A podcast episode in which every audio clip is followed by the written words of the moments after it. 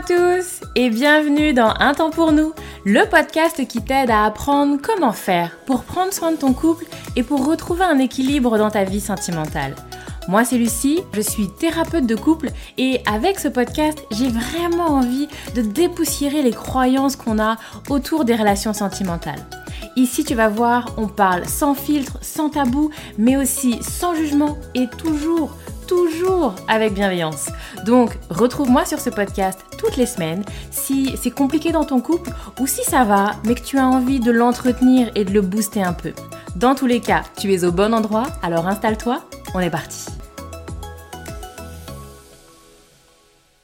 Hello, bonjour tout le monde, bonjour à tous, j'espère que vous allez bien. Je suis ravie de vous retrouver aujourd'hui pour un nouvel épisode du podcast où on va se parler d'un sujet un peu sensible, d'un de ces sujets un peu tabous, euh, qui pourtant sont fréquents dans mes consultations euh, au niveau du cabinet, euh, qui va être sur les personnes qui sont avec quelqu'un qui est déjà en couple.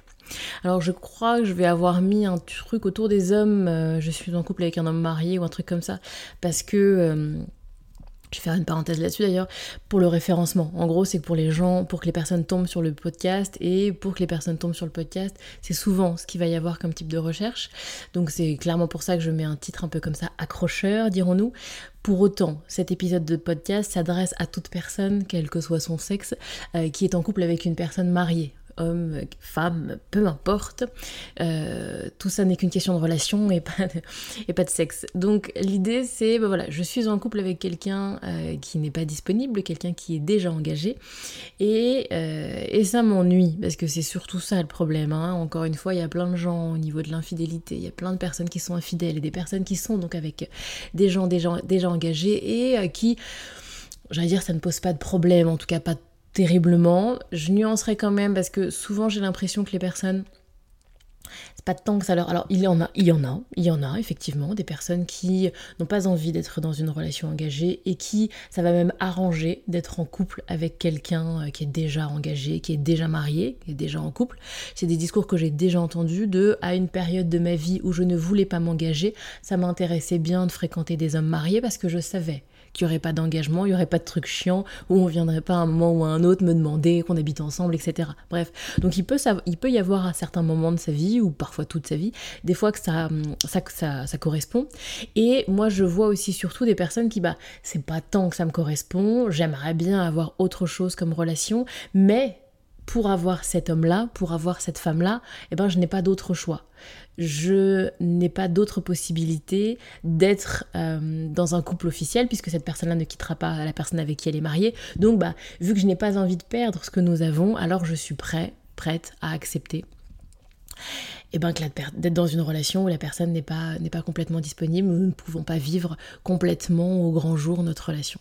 Bref, je commence par une intro un peu brouillon, j'espère que vous me suivez toujours. En tout cas, on va se parler de ça aujourd'hui. Euh, je pose également mon cadre sur le fait que je suis absolument pas dans le jugement, messieurs, dames. Vraiment, euh, je, tiens également à le dire, c'est important, je me situe pas dans, la morale, en fait. Il y a euh, pour moi quelque chose qui va être, on va dire, le respect de la loi, on va dire ça comme ça, où je vais m'accrocher à, ça. Bon, le, le fait d'être avec quelqu'un qui est déjà marié, c'est pas interdit par la loi. Donc, il n'y a pas de jugement de ma part. Après, il y a des personnes qui vont y mettre un jugement moral parce que ce ne sont pas dans leurs valeurs, ce ne sont pas dans leur code de conduite et dans leur moralité à eux. Et très bien, il n'y a aucun problème sur les jugements moraux et d'avoir une opinion là-dessus. Très bien. Moi, c'est pas là-dessus que je me place.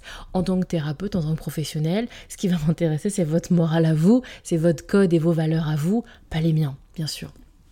Bref, donc aucun jugement, aucun souci là-dessus on est parti sur cet épisode de podcast. Donc les personnes me consultent souvent quand elles sont dans une impasse, c'est-à-dire il ne veut pas, elle ne veut pas euh, quitter sa femme, mais moi je ne veux pas le quitter non plus.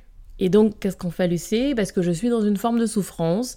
Il y a beaucoup de souffrance liée à cette idée de vivre un petit bout de relation quand on aimerait davantage, à croiser quelqu'un de temps en temps, quelques messages, quelques baisers, quelques moments de sexualité, quelques petites parenthèses comme ça, mais c'est des petits bouts comme ça fragmentés de relation. Quand on a envie de vivre pleinement une histoire avec cette personne-là, il y a beaucoup de souffrance et puis il y a beaucoup d'incertitudes qui créent de la souffrance. Il y a beaucoup d'incertitudes sur l'avenir Il y a un sentiment aussi parfois très douloureux de, de ne pas être priorisée, de ne pas être la plus importante, de passer après en fait. D'abord sa femme, d'abord ses enfants et moi après. voyez Il y a comme ça quelque chose qui peut être extrêmement douloureux, extrêmement mal vécu, de rendez-vous annulés, de vacances annulées, de je n'ai pas pu répondre à tes messages, je n'ai pas pu te voir. On devait se voir mais j'ai pas pu parce que ma femme, parce que mes enfants. voyez Cette notion de je passe toujours après les autres qui est extrêmement douloureuse.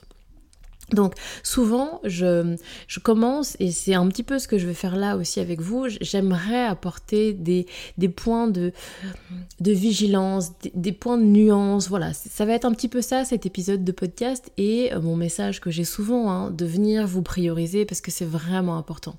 Parce que il y, a, beaucoup de douleur dans ces situations-là aussi parce qu'il y a des discours euh, qui sont entretenus d'impossible. Non mais j'aimerais la quitter ou je vais la quitter. Voyez comme ça dans le futur. Je vais, je vais, c'est compliqué, ça prend du temps. Laisse-moi le temps, laisse-moi, ça va venir, ça va venir. Sois patiente ou sois patient, ça arrive, ça arrive, ça arrive. Et les personnes sont comme ça dans des postures d'attente que j'ai déjà décrites dans d'autres épisodes de podcast. La posture de l'attente comme ça, elle est extrêmement douloureuse. Et donc il y a un truc un peu classique et c'est pour ça que je, finis par nuancer ces discours parce que ça fait quelques temps que je consulte et donc j'entends quand même assez régulièrement. Il y, a comme, il y a comme une musique qui se répète un peu encore et toujours et toujours qui fait qu'au bout d'un moment on la nuance en fait. Il y a et donc c'est pour ça que je vous apporte une vigilance. Il y a une espèce de grand classique de euh, non mais vous savez Lucie, il, ne se passe plus rien avec sa femme depuis très longtemps hein, déjà, c'est un couple qui est mort, euh, lui et moi c'est extraordinaire, c'est une évidence, c'est une connexion, c'est une alchimie, c'est waouh waouh waouh. Euh, il a jamais ressenti ça de sa vie, moi j'ai jamais ressenti ça de ma vie non plus, c'est vraiment extraordinaire entre nous, mais il ne quitte pas sa femme. Et ça fait des mois que j'y suis, ça fait des années que j'y suis. Et il y a tout un tas de très très bonnes raisons, hein, mais souvent, hein, il y a tout un tas de bonnes raisons qu'il ne quitte pas sa femme. Et donc ce discours-là, je l'entends. De femmes, mais aussi d'hommes, pris comme ça, dans ces impasses, dans ces situations d'attente, dans c'est tellement extraordinaire, nous, nous, nous, et il se passe rien avec l'autre, voilà, voilà, qui est aussi très entendu.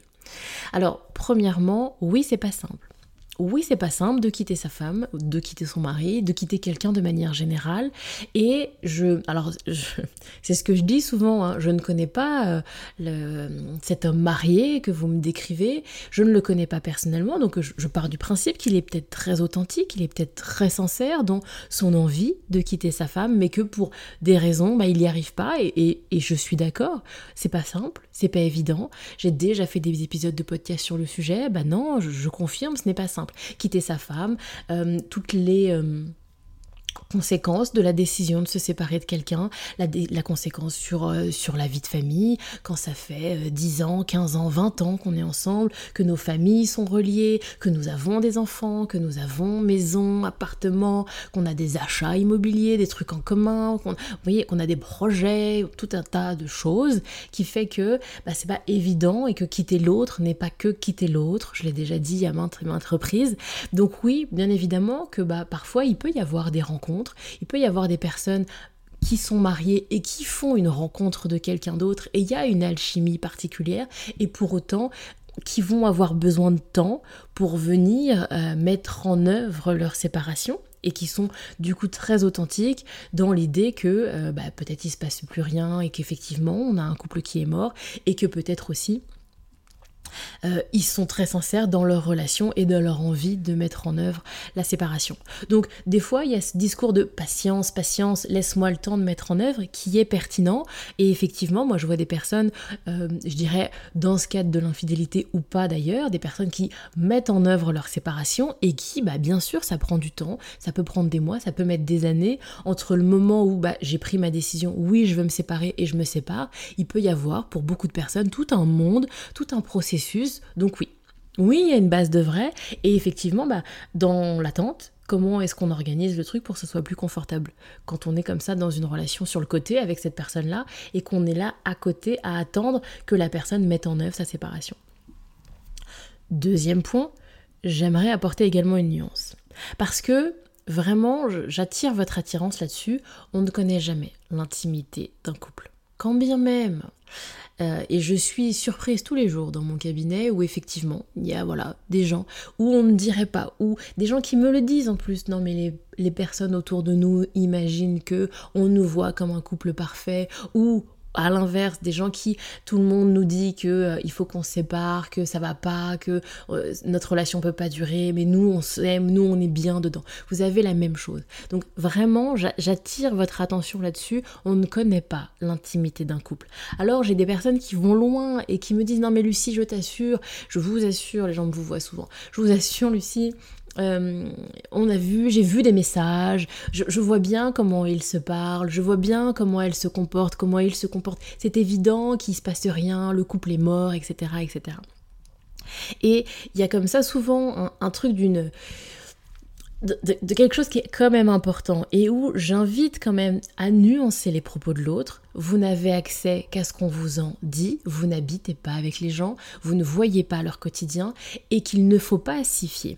Euh, la question que moi je pose souvent, qui me semble important, c'est qu'est-ce qui se passerait sur votre relation euh, s'il y avait encore de la sexualité avec sa femme? Si en fait il était sexuellement actif avec sa femme, s'il était sexuellement et émotionnellement attaché et sexuellement actif avec sa femme, alors qu'est-ce qui se passerait de votre relation à tous les deux? Et si la réponse est ah bah j'arrêterai Lucie, ah bah je m'en irai Lucie, ah bah ce serait terminé nous deux Lucie. Bon, du coup, j'invite, je vous invite à, à, y accorder une forme de vigilance et d'importance. Si il y avait de la sexualité, alors vous ne seriez plus là. Alors il n'y aurait plus cette relation sur le côté, cette infidélité que vous avez tous les deux. Ok, si l'autre en face, si l'homme marié en face, il n'a pas envie que ça s'arrête, bon bah il a plutôt intérêt à dire qu'il n'y a pas de sexualité avec sa femme. Ça ne veut pas dire que les personnes qui vous disent que le couple est mort et qu'il n'y a pas de sexualité sont tous des menteurs et qu'en fait ils ont encore de la sexualité avec sa femme. C'est pas ce que je dis, c'est pas mon discours. Encore une fois, je ne suis pas dans l'intimité des gens et qu'il y a effectivement des gens où le couple est mort depuis des années et où il n'y a pas de sexualité, il n'y a pas de partage, il n'y a pas de tendresse, il n'y a pas de couple amoureux. Il y a parfois qu'un couple parental qui subsiste, oui, bien évidemment, qu'il y en a, euh, mais il n'y a pas que ça. Il y a aussi des gens qui ont une sexualité avec leur partenaire. Il y a aussi des gens qui sont sexuellement et euh, affectivement engagés avec leur partenaire et qui pour autant vivent des relations extraordinaires, ultra intenses sur le côté. Les deux sont compatibles également. Donc, J'apporte ce point de nuance qui me semble important. Il faut que vous l'ayez aussi en tête que, pardon, je tape dans le micro, ce qu'on vous dit n'est parfois que ce qu'on vous dit. Et pour aller au bout quand bien même, quand bien même nous sommes sur un couple qui ne partage plus rien, quand bien même nous sommes sur un couple qui se déchire depuis des années, qui n'a pas de sexualité depuis mille ans, quand bien même. Euh, être heureux en couple, se séparer, ce sont deux choses différentes. Vous avez beaucoup de personnes qui sont très malheureuses dans leur relation de couple et qui ne se séparent pas et qui ne se sépareront jamais. Ce sont vraiment deux notions différentes. Donc s'accrocher à l'idée que c'est un couple qui est mort, euh, il n'y a plus de sexualité, euh, il s'engueule tout le temps. Donc quand il me dit qu'il va se séparer, bah, je le crois, hmm, ou pas. Vous avez des gens, encore une fois, très malheureux, qui se, qui se déchirent mais qui ne se séparent pas et qui ne vont pas se séparer. Voyez?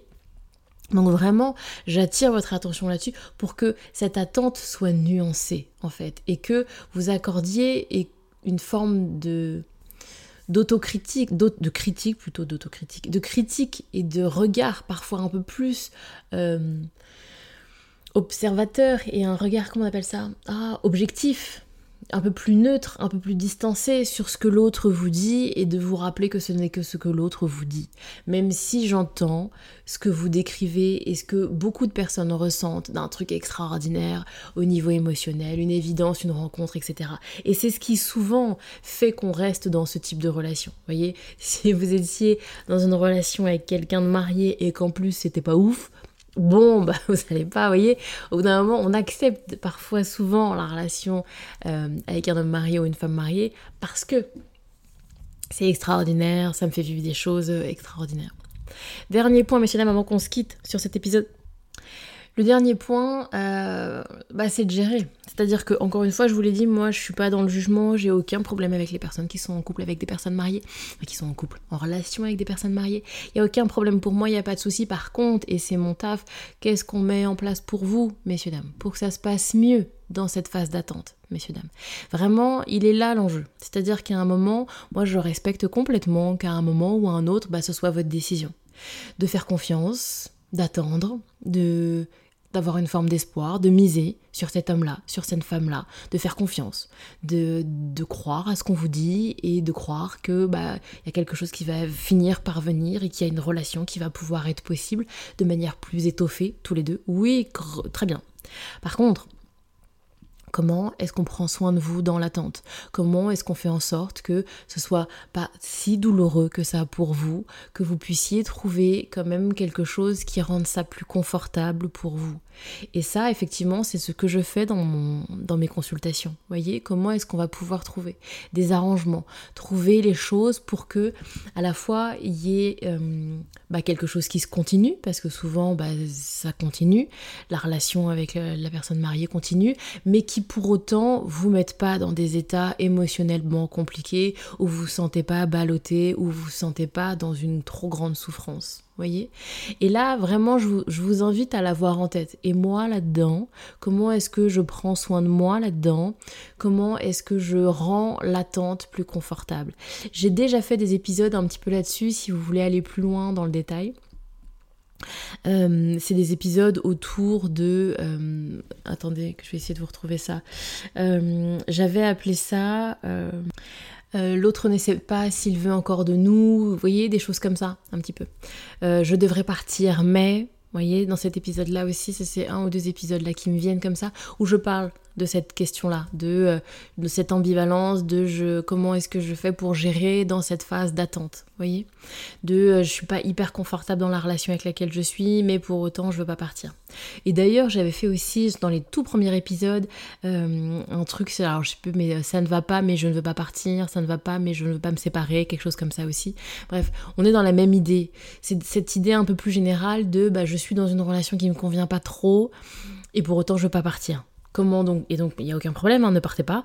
Mais bah, comment est-ce que j'organise le fait que ce soit un peu moins compliqué, un peu moins douloureux pour moi? Donc voilà un petit peu ce que j'avais envie de vous dire aux personnes qui sont concernées et qui sont en couple avec des gens qui sont mariés. Encore une fois, mariés, paxés ou juste en relation, bah, peu importe, vous voyez l'idée.